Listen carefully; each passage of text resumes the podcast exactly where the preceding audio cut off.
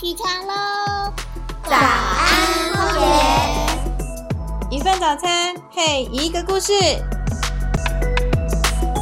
我们一起为地球发声，让更美的风景成为可能。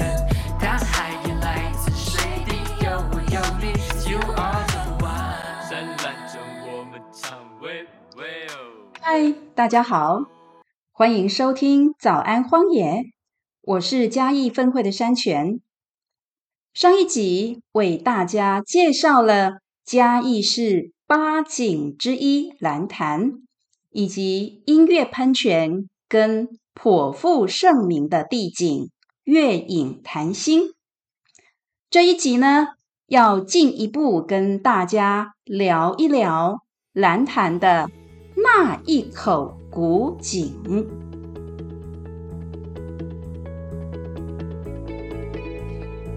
说到蓝潭的古井，现在几乎成为嘉义市水情告急的指标了。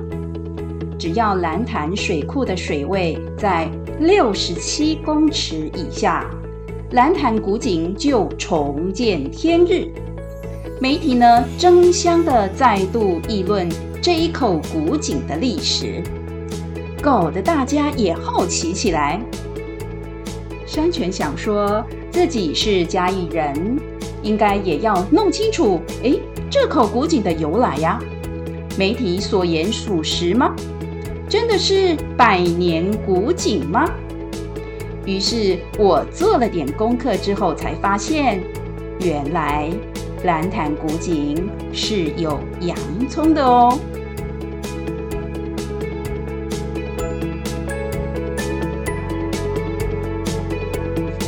在古井的入口处，也就是距离月影潭心约七百公尺的入口处，嘉义市政府特别制作了一块大石碑，标题写着“金山园林”。内文谈到，一九二三年，有一位乌真祥老先生向日本人购置蓝潭山谷，盖了日式宅地、农园和日式水井。因其山势有如衣襟形状，因此命名为金山园林。后来因蓝潭蓄积水源成为淹没区，主要防射菌沉入水底。写的内容很简要，但是并不能满足我的好奇心。于是山泉发挥柯南精神。花了一整天的时间，爬了不少文献，终于找到故事真相，而且是个令人感慨的故事啊！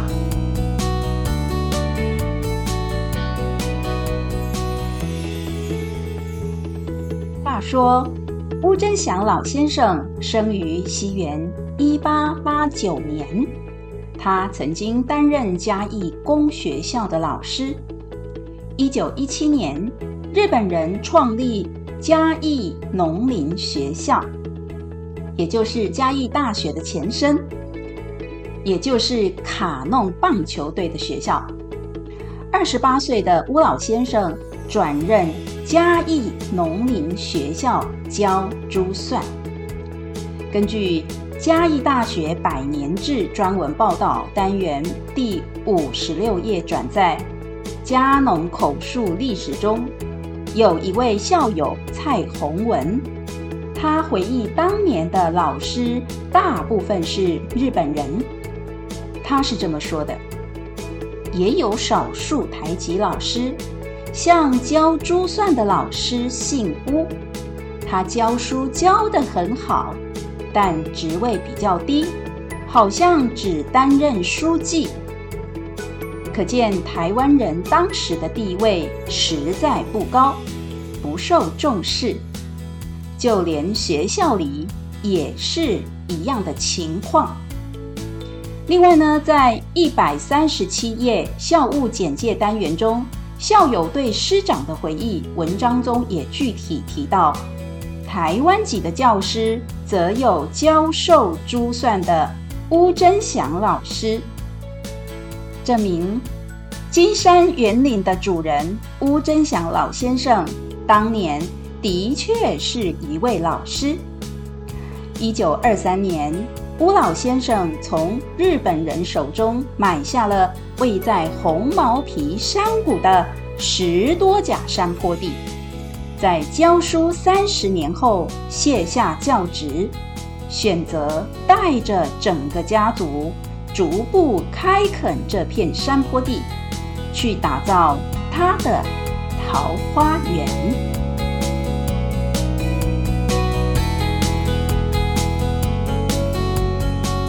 各位有没有觉得奇怪呢？红毛皮的水呢？原来自从荷兰人被赶走后，红毛皮就没有水了。变成了山谷。这个话题，我们后头还会再跟大家提到。我们再回来说到吴老先生买下的这片土土地后，带着家小开山路、造园景、种果树、凿古井、盖宅地凉亭。在乌家后代于一九八零年重修吴老先生坟墓的时候，墓碑旁就刻下了一副对联，上面写着。叶林翠色耀人间，屋园优雅似桃源。意思就是乌家这个庄园环境优雅，像桃花源一般，证明当年家族正是想打造一个现代桃花源。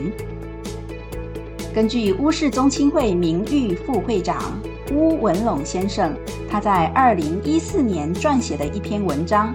提到这一座宅地呢，相当的讲究。大厅正门有三大门，门上彩绘很精彩。门柱上的对联则是用金粉涂写而成，而且色彩不退。中间大门还设门环，仿造古代员外家叩门而入的气派。大厅后面有神明厅，安置祖先牌位。两侧呢有四间卧房。宅地前有大庭园与凉亭，凉亭的柱子来自中国的福州山。庭园前还有花园鱼池。每当中秋佳节，嘉义士绅朋友们前来同聚，喝酒吟诗赏月。不难想象，日治时期乌家的金山园林是何等风光啊！在维基百科查询台湾日治时期建造的园林，金山园林就罗列其中，与辜显荣宅地花园、台湾总督官邸庭园相提并论，可见其规模与地位。没想到。西元一九四四年，日本人因战争因素，为了供应化学工厂用水，要兴建蓄水池，强制征收整片山谷。然而，地上物赔偿部分还没谈妥，就马上放水淹掉了大部分的土地。重要的日式宅地及陵园全部灭顶，只剩下地势高的山顶纪念塔，还有两座凉亭跟坟茔。金山园林从此走进历史。从一九二三年开垦到一九四四年，前后仅。二十一年的荣景。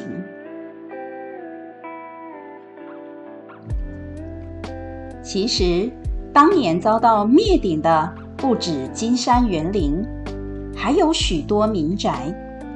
根据嘉义市志记载，红毛皮到了明正时期存废不明，入侵以后方志也未见记载。日治时期虽设一个大字叫红毛皮庄，但当时并没有一方潭水。今日潭底所在是一片谷地，上有广阔的田园和两个聚落，叫做方子林和皮子内，应该是要用闽南语来念才对。这两个聚落，闽南语叫做邦阿马嘎比亚来。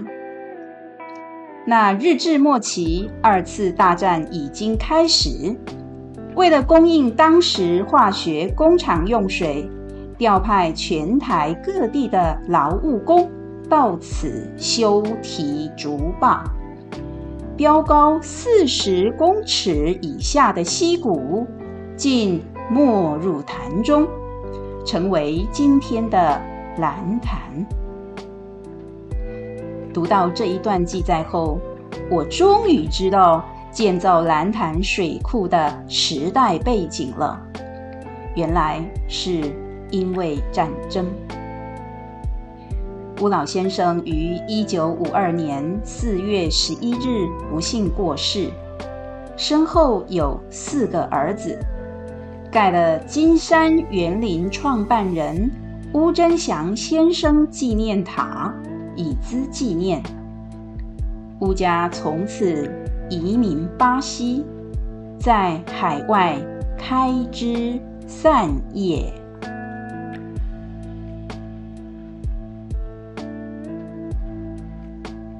乌贞祥老先生的三子，也就是旅居巴西七十年的乌清亮老先生，在一九八零年重修父母坟茔跟石碑，将那段开拓金山园林、一草一木不遗余力的故事刻在石碑上，供后人凭吊。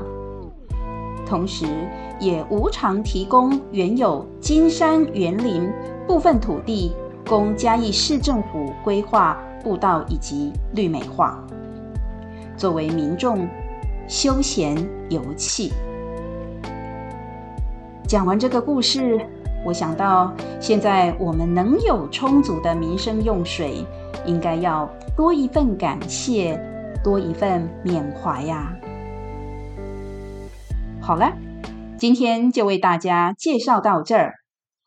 下一集我们要进入蓝潭后山美丽的生态景观。蓝潭后山有多少步道呢？蓝潭后山到底是谁的？蓝潭后山三宝是什么呢？而最近的新移民又是谁呀？嘿，我们在后两集要为大家解答哦。早安，荒野，我们下次见喽。